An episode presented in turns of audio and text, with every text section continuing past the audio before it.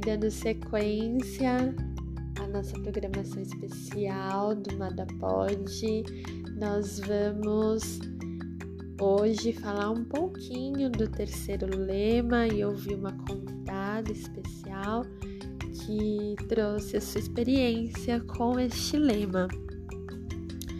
Antes da gente dar continuidade, nós vamos falar um pouquinho sobre o que é MADA, né? MADA é um programa de recuperação para mulheres que tem como objetivo primordial a sua recuperação da dependência de relacionamentos destrutivos, sejam eles com maridos, esposas, filhos, colegas de trabalho, namorados, namoradas ou amigos, aprendendo a se relacionar de forma saudável consigo mesma e com os outros.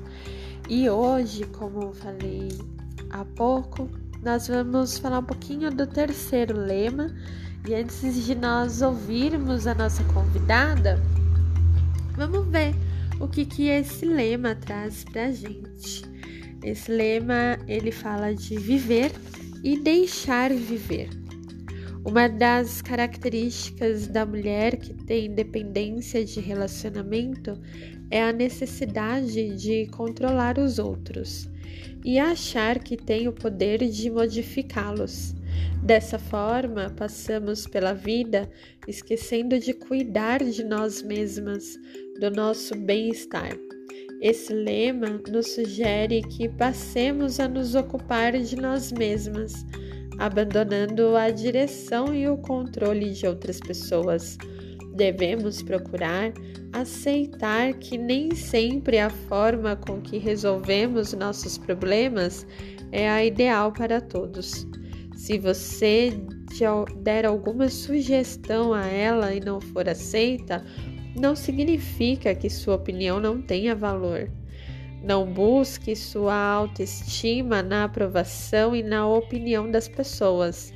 Quando as pessoas não aceitam nossas opiniões, muitas vezes nos sentimos magoadas, iradas, com o sentimento de termos sido rejeitadas.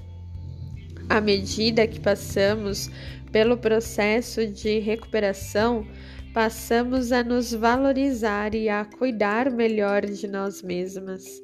Algumas pessoas com as quais convivemos podem estranhar essa mudança e até mesmo tentar nos provocar para voltarmos a exibir o comportamento controlador e desequilibrado a que estavam acostumadas. Procure não cair nessa armadilha. Lembre-se de que é você quem está em recuperação o fato de estarmos melhorando não, se, não implica que os outros também mudem. Talvez, em função dessas mudanças, o círculo de pessoas com as quais queremos conviver também mude. Respeitar a nós mesmas não significa impor respeito ao outro, mas saber se abster das pessoas que nos trazem desconforto. Sabemos que, deixando os outros viverem as suas vidas e procurando cuidar melhor da nossa, podemos experimentar um grau maior de intimidade verdadeira com pessoas mais saudáveis e com pessoas que possam permitir esse convívio.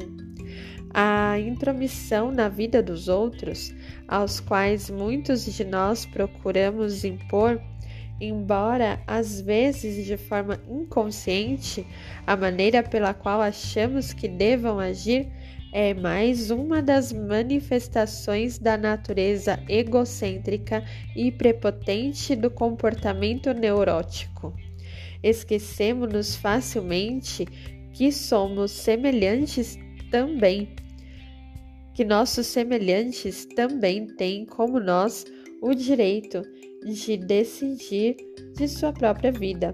Igualmente, nos esquecemos de que, por mais que queiramos, não conseguiremos modificar o modo de proceder de uma pessoa, a não ser que ela mesma assim o deseje e decida fazer.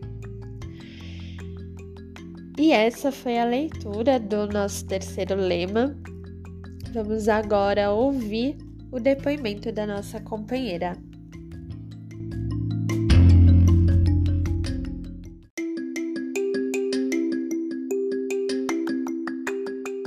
Viva e deixe viver.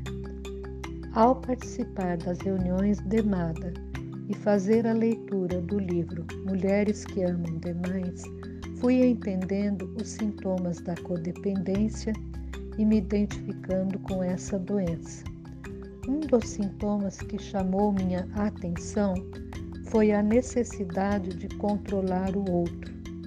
Eu tinha dificuldade de me enxergar como controladora, mas um dia de cada vez fui vendo o quanto controle adoecia minhas relações. Com o lema Viva e Deixe Viver, tenho buscado vivenciar a aceitação e o desprendimento. Vejo o quanto é importante para minhas relações eu aceitar o outro como ele é e entender que cada um tem o seu tempo de mudança e crescimento.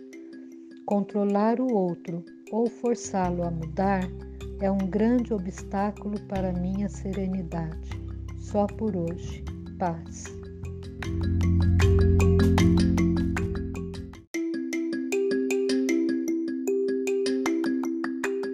E esse foi o depoimento da nossa companheira, que vai servir de muito espelho para todas nós.